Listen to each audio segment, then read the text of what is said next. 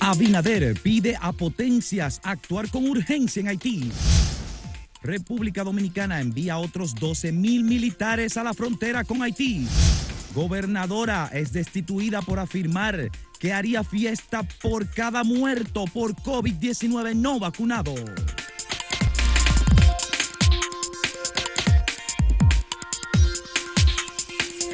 En las últimas horas se ha complicado el tema de las relaciones bilaterales entre Haití y República Dominicana como consecuencia de la atención que ha puesto el gobierno dominicano, que ha sido reiterativo en la necesidad de que Haití encuentre una salida, una solución al tema de la violencia y de la incidencia muy fuerte, cada vez mayor, de las bandas secuestradoras y grupos criminales que han estado apropiándose de ese país.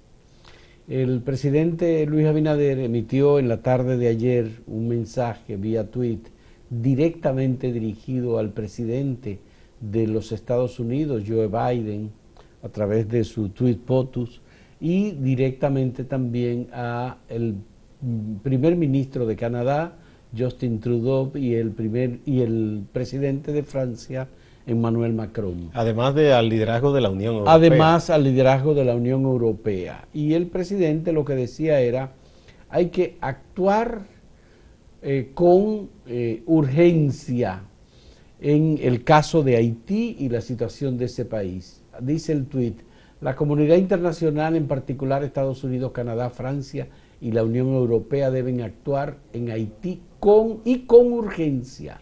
República Dominicana continuará el plan anunciado con medidas migratorias más estrictas y tienen los tweets de eh, Emmanuel Macron, de Joe Biden y de Justin Trudeau.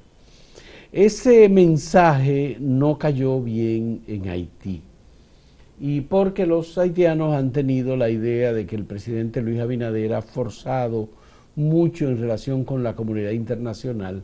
Y como la semana anterior, el fin de semana, se desplazó un número significativo de militares en protección a la frontera y adicionalmente el presidente Abinader había anunciado que no iría a, la cumbre del cambio climático, que es la COP26, por la situación interna en Haití, eso ha generado, digamos que algún tipo de malestar. Y el primer, el ministro de Relaciones Exteriores eh, de Haití, Joseph Cloud, eh, se refirió de una manera decente, pero que algunos han interpretado como eh, no correcta, en el sentido de que, bueno, debemos trabajar juntos, República Dominicana y Haití, para contener la delincuencia, porque en República Dominicana, como en Haití, hay delincuencia.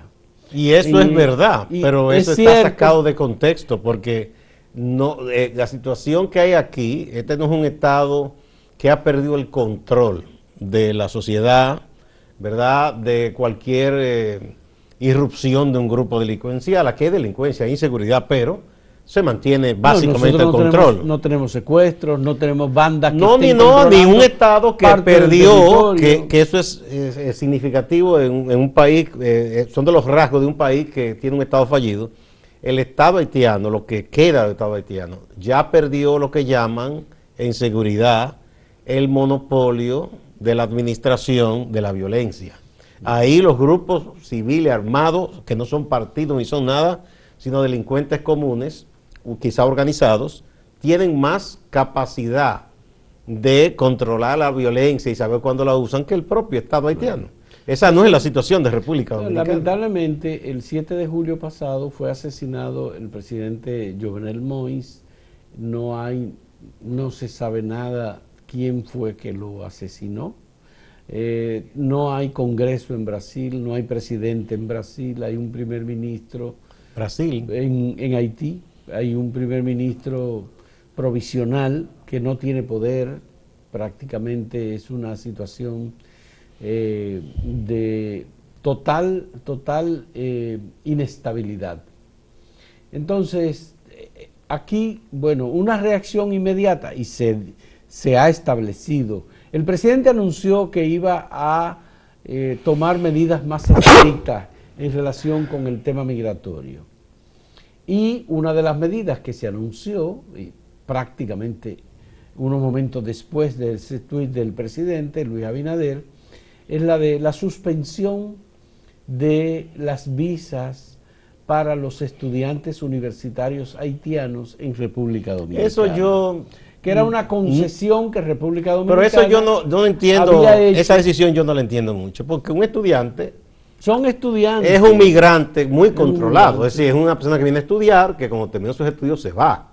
No es alguien que queda y se queda deambulando por ahí. O sea, si ese fuera el gran dilema de la migración no fuera nada, porque los estudiantes no son tantos. Pero se ha interpretado, y creo que erróneamente, como una respuesta del gobierno dominicano a las declaraciones de Claude Joseph, el embajador, el ministro de Relaciones Exteriores de Haití, que dijo que así como hay violencia en Haití, la hay en República Dominicana. Trabajemos juntos para que evitar este tipo de violencia. No es lo mismo, como tú acabas de decir, pero eh, hay quienes han dicho, bueno, pues eh, lo correcto es reaccionar. Y la reacción se ha interpretado que es ah, eh, eliminar ese programa de apoyo a los estudiantes haitianos. Temporalmente. Media, dice indefinidamente. Pues sí, pero no es definitivo tampoco. Está bien, pero dice indefinidamente. Entonces, claro, cuando tú dices que una situación es indefinida, en este caso el programa de... Es que no se sabe cuándo se va a reanudar, o si será ya... Eh, entonces, bueno, pues esto ya aparece y era lo que República Dominicana quería evitar, una situación de roce bilateral. Pero yo esa medida, yo no, yo no entiendo qué abona en esta crisis. Y mucho menos en este momento. Yo no entiendo eso, porque un estudiante es, un, es un migrante controlado, ubicado, identificado, ahí no hay problema. Ojalá que todos los migrantes fueran estudiantes. Ya. Y no gente que informalmente cruza Obviamente, trabajo. Tanto en el lado haitiano como en el lado dominicano hay gente agitando. Ah, sí, sí, sí, sí, sí. Es decir, eh, eh, eh, Román, que es el viceministro de Relaciones Exteriores para los Asuntos Consulares, fue la persona que informó en horas de la tarde de ayer que el gobierno dominicano decidió pausar indefinidamente el programa especial de visado para estudiantes haitianos en República Dominicana. Obvio, eso no tiene absolutamente ninguna relación con lo otro, pero puede ser parte ser interpretado. el endurecimiento de las medidas restrictivas previamente anunciado por el presidente Luis Abinader sobre la migración haitiana. Yo lo que creo que debe reforzarse, como se ha estado haciendo, el control para evitar la migración irregular, eso sí. pero un estudiante yo no, creo que haga la diferencia. Claro, yo creo que esos son estudiantes, personas que necesitan a las universidades dominicanas en donde han estado pagando. Lo primero es que no... Y son sobre todo universidades privadas. no son tantos, es lo primero. No es una cosa desbordada porque en todas partes del mundo quienes acceden a la universidad son una minoría. Aquí en todas partes, no es verdad que masivamente la gente entra a, las universidades. Por más que uno vea que aquí hay muchas universidades, es un porcentaje todavía reducido. Y sobre todo un país como Haití, con la, situación que tiene. Entonces yo creo que eso, no sé, a mí no me parece adecuada esa medida. Eh, recomendaría al gobierno y al presidente Luis Abinader retomar la política de involucrar a la comunidad internacional como se ha estado haciendo y como él lo solicitó en el día de ayer. Cuando se reacciona de manera bilateral frente a una declaración, si es eso lo que se ha estado haciendo con esta última decisión sobre los estudiantes, es un error porque ya estamos en el plano de los dos países. Y República Dominicana ha estado diciendo, la comunidad internacional tiene una altísima responsabilidad en el tema haitiano no debemos asumirlo nosotros. Claro, somos el único país que tiene frontera. Yo diría que más que todo, Francia y Estados Unidos, creo yo que son los que más eh, deben preocuparse por Haití. Eh, porque son los países que en un momento tuvieron el dominio de ese territorio. Francia cuando fue su colonia y cuando le impuso el pago de un dinero que eso arrancó siendo un país independiente, pero bloqueado y pobre. Vamos a decir que Francia, Estados Unidos y España.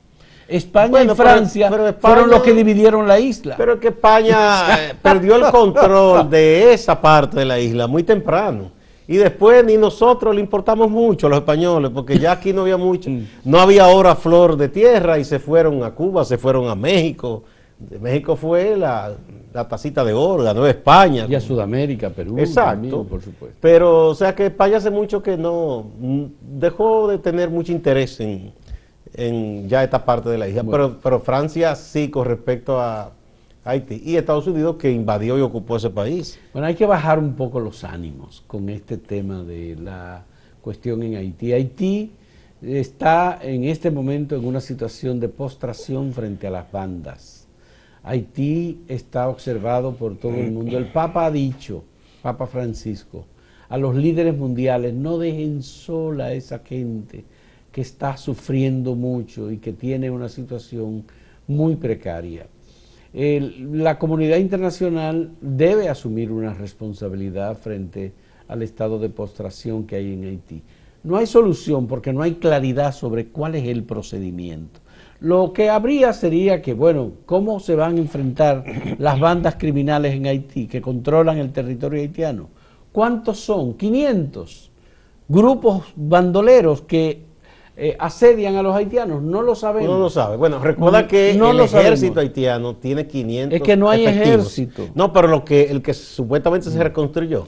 La única, el único cuerpo más o menos numeroso es el policial que tiene unos 30 mil. Bueno, pero, que no tienen las armas tan poderosas como esas bandas. Pero el jefe de la policía de Haití, León Charles, dimitió después del secuestro de los 17 ciudadanos americanos. Imagina la presión que tiene ese pobre hombre. Bueno, pues, y pusieron como jefe de policía a una persona que está vinculada, por lo menos la versión desde Haití es que esa persona tiene fuertes vínculos con las bandas criminales.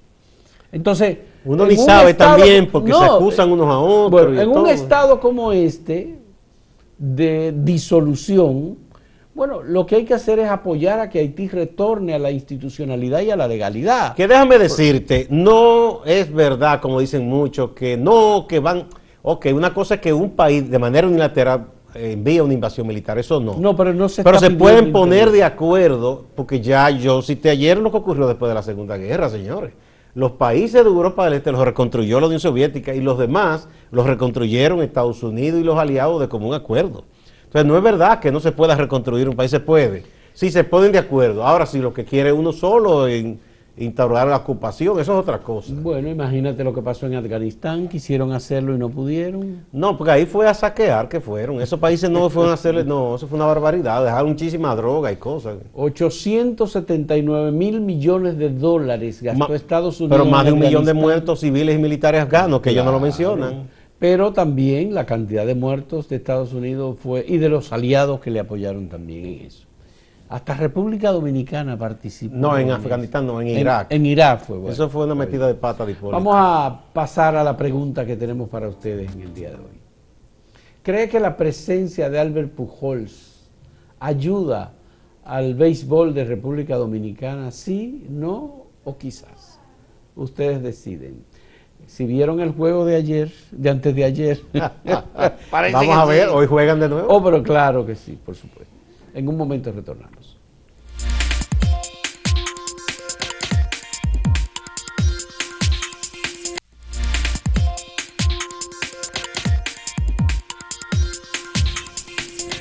Bueno, hay funcionarios que como un músico que desentona en una orquesta, eh, han estado eh, incurriendo en gravísimas eh, acciones que no debe caer bien al gobierno del presidente Abinader, que lo que menos que necesita en estos momentos en medio de tantos problemas, es que alguien eh, incurra en hierro como, a veces, si tú quieres, simplones, como hizo la ex gobernadora de Samaná, que se pasó de contenta y dijo que ella, como mucha gente se negaba a vacunarse, que por cada uno de esos muertos, de gente que se negaba a vacunarse, ella iba a brindar.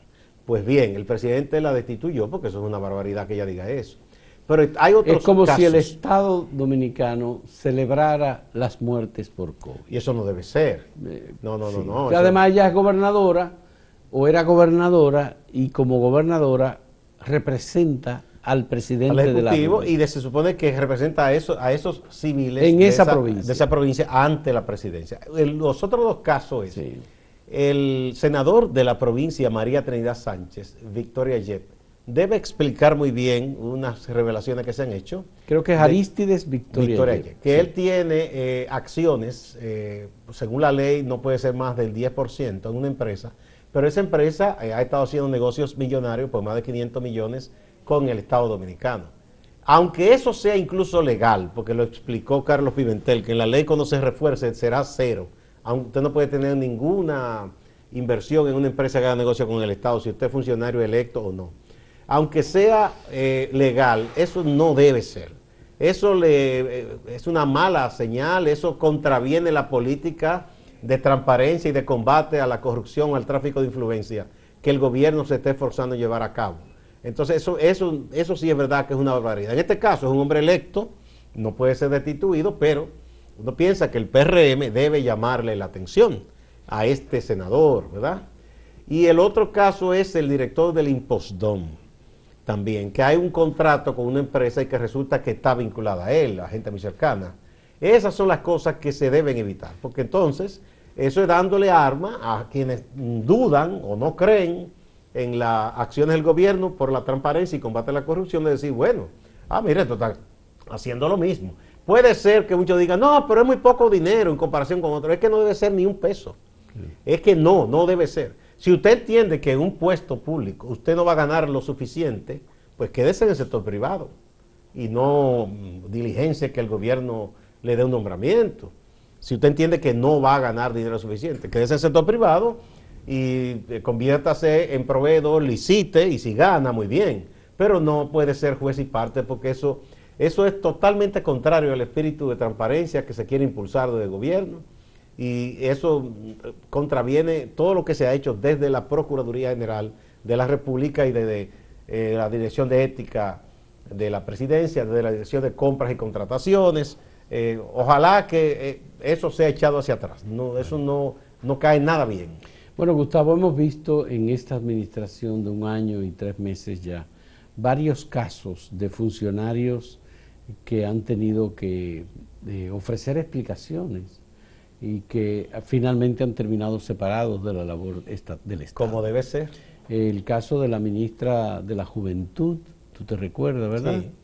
Eh, fue eh, emblemático y fue una denuncia, no fue ninguna actuación dentro del eh, Ministerio de la Juventud, sino que su declaración jurada de bienes contenía información que tenía, digamos, chocaba con eh, las tenencias y las actividades que había desarrollado eh, Kimberly, Kimberly, creo que se llama, ¿no? Eh, Kimberly Taveras. Bueno, pues luego hemos tenido, la última cuestión fue la del el director de Comunidad Digna vinculado con uno de los casos, la, con uno de los casos, Operación Falcón, eh, llevado a cabo, una investigación llevada a cabo por el, por el Ministerio Público. Luego está el caso de Faña, que fue... Pero esa fue otra cosa y él fue descargado. Fue, ¿eh? Él fue descargado finalmente. ¿Que, ¿Quién Faña? Sí, sí, sí. Eh, sí fue descargado Faña. O sea, fue un escándalo de otra índole, que no tuvo que ver con un asunto como de dinero ni corrupción. Sí, sí. Que se le acusó de, de intento de abuso sexual, que después fue descargado. Bueno. Eh, parece que hubo un acuerdo Bien, pero te quiero decir que, el Ministerio no se refiere a insistió, no se refiere a peculado ni cosa de eso. No, tampoco, pero de todos modos el gobierno ha tenido que cuidar, digamos, su política de transparencia y ha tenido que tomar decisiones, en algunos casos decisiones dolorosas, el caso de la Lotería Nacional, Gustavo. ¿Tú te recuerdas cómo fue? Ahí, está preso. Eh, eh, está preso el director de la Policía Nacional. Eh, de la lotería. Administrador de la Lotería Nacional. Sí, policía. Ah, policía. si, si, encierran a un jefe de la policía, es un escándalo. No, aquí ha habido jefe de la policía que había que, que, que, encerrarlo. no, pero no, no se ha hecho. No, no, eso no se Hasta el momento no se ha hecho. Bueno, pues en el caso de la Lotería Nacional se hizo una investigación y el presidente destituyó inmediatamente. Pues nada, la gente, eh, yo espero que haya acción en lo del bueno, y, ahora y el PRM en el caso del senador, porque no puede ser destituido, pero debe, debe tomar el control de ese asunto. Y en este caso de la gobernadora de, de Samaná, ha sido una declaración imprudente. Totalmente. Porque no hay que celebrar de ninguna manera ninguna fiesta por la muerte de nadie. Eh, hay gente que no se quiere vacunar y esa es una cuestión en democracia. Si usted no se quiere vacunar, usted se expone y se expone ya. Pero no hay que celebrar fiestas si usted se muere. Sobre todo gente, la información que común y corriente, que no es gente que ha hecho daño. Que las camas UCI en los hospitales están ocupadas principalmente por personas que no han querido vacunarse. Sencillo. Y quienes han estado falleciendo son personas que no se han vacunado por COVID. Obviamente hay gente que tiene otras afecciones, que tiene eh, enfermedades o que tiene una edad que por circunstancia fallece con motivo del COVID, aún se haya vacunado, como pasó en Estados Unidos con Colin Powell, por ejemplo. De 84 años, una persona de 84 años, más de 10 años. Y personas aquí que se han vacunado que sencillamente eh, han fallecido posteriormente por haber contraído el COVID. Pero ya hay dolencias previas, ya hay enfermedades y situaciones, pero no se puede celebrar ninguna fiesta por nadie que muera. Eh, una cosa muy distinta. Bueno, gente común y corriente, porque hay gente que uno se tomaría un vinito, tú sabes. no, no, no. cuando, Pinochet murió, muchos se tomaron su vinito. ah, sí. Y cuando Stroessner lo mandaron al más allá con una bazooka. Una bazooka. Mucha gente también a su popa. ¿eh? Sí. Bueno, pues en, en, el caso de la gobernadora de Samaná dio estas declaraciones. Esto vincula al Poder Ejecutivo y el Poder Ejecutivo tiene que actuar inmediatamente. En este caso el presidente lo hizo y la destituyó. Luego hay otros casos como eh, las operaciones no explicadas. Creo que la Dirección de Compras y Contrataciones ya está de oficio indagando lo del impostón y está indagando lo del senador. No ha dicho nada todavía. No, no, Carlos Pimentel sí explicó. Lo, ya. lo del senador lo del senador. se amparan en que la ley hasta el momento dice que tú no puedes tener más de un 10% de acción en una empresa que haga negocio con el Estado si tú estás en un cargo público. Él dice que el proyecto que se ha preparado es para que se elimine ese día, que sea cero que tú no puedes ningún tipo de vínculo ni acciones con una empresa que haga negocio, haga negocio con el Estado si tú eres o tienes un cargo público electo o de nombramiento. Bueno, el senador de la provincia, María Trinidad Sánchez, es uno de los senadores más ricos del país, junto con el de Moca. Y él sustituyó a su propio hermano. que son de partidos diferentes. Diferentes. Creo que son primos, no hermanos. No hermanos. No son, no son hermanos. uno del PLD y este del PRM. Del PRM. Bueno.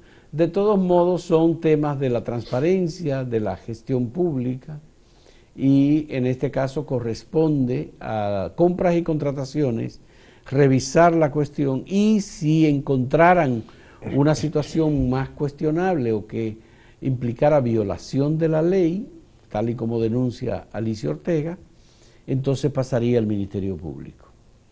No, porque no es una violación, digamos, literalmente. El problema es que eso es una indelicadeza que no debe ser.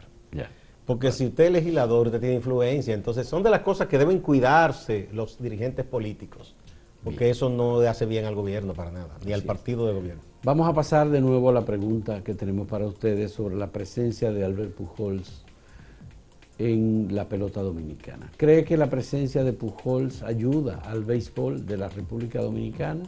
Tres opciones, sí, no o quizás.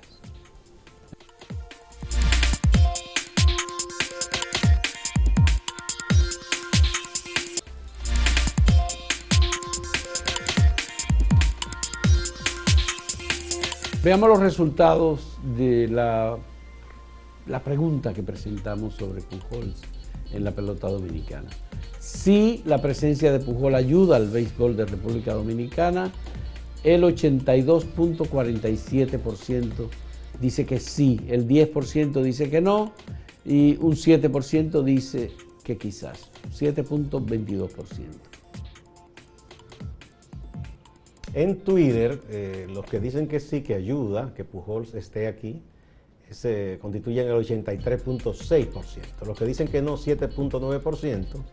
Y lo que dicen 7.4%. 7.4%. Y lo que dicen que quizás 9%. Eso es en Twitter. Veamos en YouTube que tiene el sí es 87%, el no es 9% y el quizás 4%. Bien, la gente se siente contenta con que Muy contenta con la presencia esté jugando del país. Sí. Bueno, muchas gracias. Nos vamos con Máximo Laureano en Santiago, que tiene noticias importantes para nosotros. Adelante, Máximo. Gracias, saludos. 12 casos positivos de coronavirus se han confirmado en las escuelas de Santiago. La encargada regional de educación con sede en Santiago, la profesora Marieta Díaz, además de confirmar los casos, habla del protocolo a seguir en cada una de estas situaciones. Se le está aplicando pruebas PCR a todo el personal eh, ahí vamos a verificar, porque si son maestros, entonces necesariamente que den positivo, claro, tenemos 10 casos positivos ahí. En la escuela tiene que quedarse en la semipresencialidad, con los maestros que atendiendo a los niños, porque tenemos cuatro casos de niños. Ya eso es uno de los casos más traumáticos que hemos tenido en Santiago. Desde este lunes han sido desplegados 11.000 soldados en la zona fronteriza de la provincia de Dajabón con Haití. Las autoridades del Ministerio de Defensa han explicado de qué se trata de un operativo preventivo ante la situación que vive el vecino país.